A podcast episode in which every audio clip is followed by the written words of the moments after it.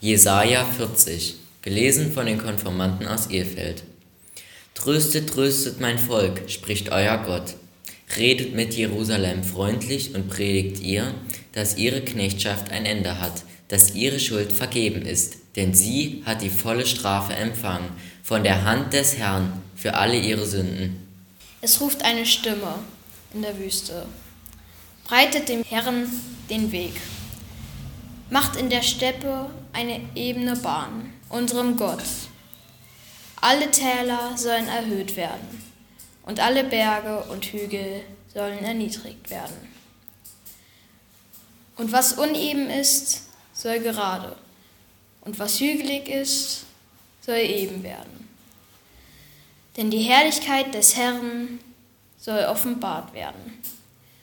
Und alles Fleisch miteinander wird es sehen, denn des Herrn Mund hat's geredet.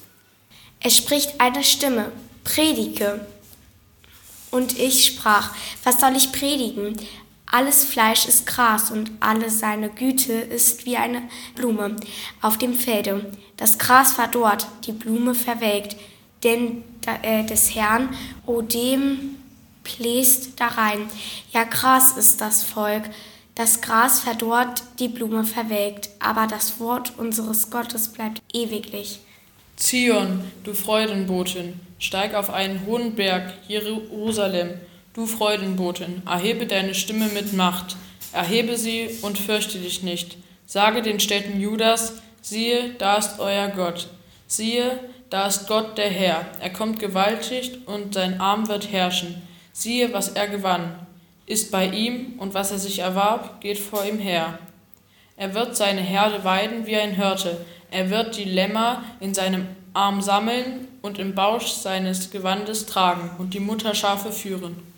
Wer misst die Wasser mit der hohlen Hand und wer bestimmt des Himmels Weite mit der Spanne und fasst den Staub der Erde mit dem Maß und wiegt die Berge mit einem Gewicht und die Hügel mit einer Waage? Wer bestimmt den Geist des Herrn und welcher Ratgeber erweist ihn?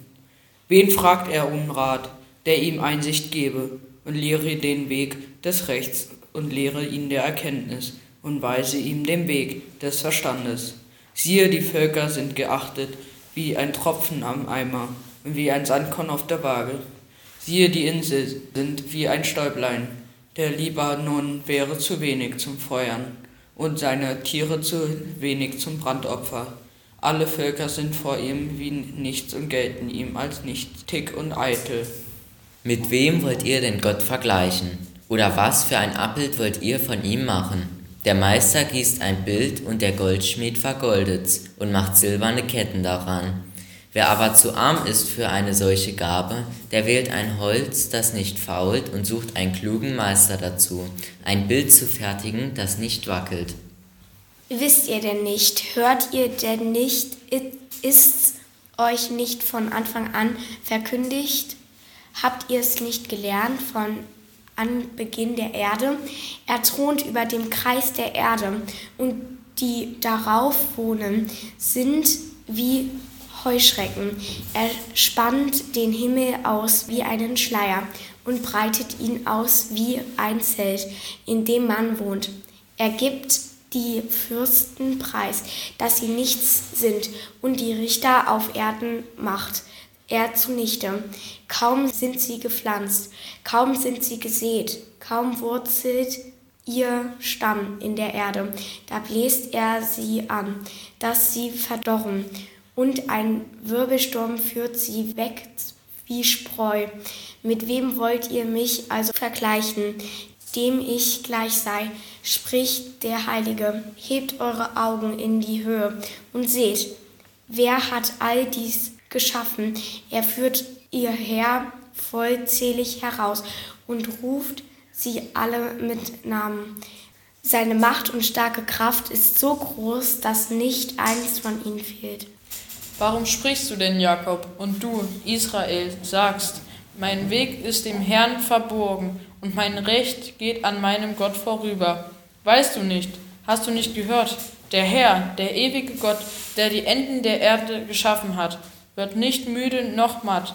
Sein Verstand ist unausforschlich. Er gibt dem Müden Kraft und Stärke, genug dem Unvermögenden.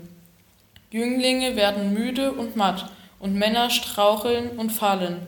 Aber die auf den Herrn harren, kriegen neue Kraft, dass sie auffahren mit Flügeln wie Adler, dass sie laufen und nicht matt werden, dass sie wandeln und nicht müde werden.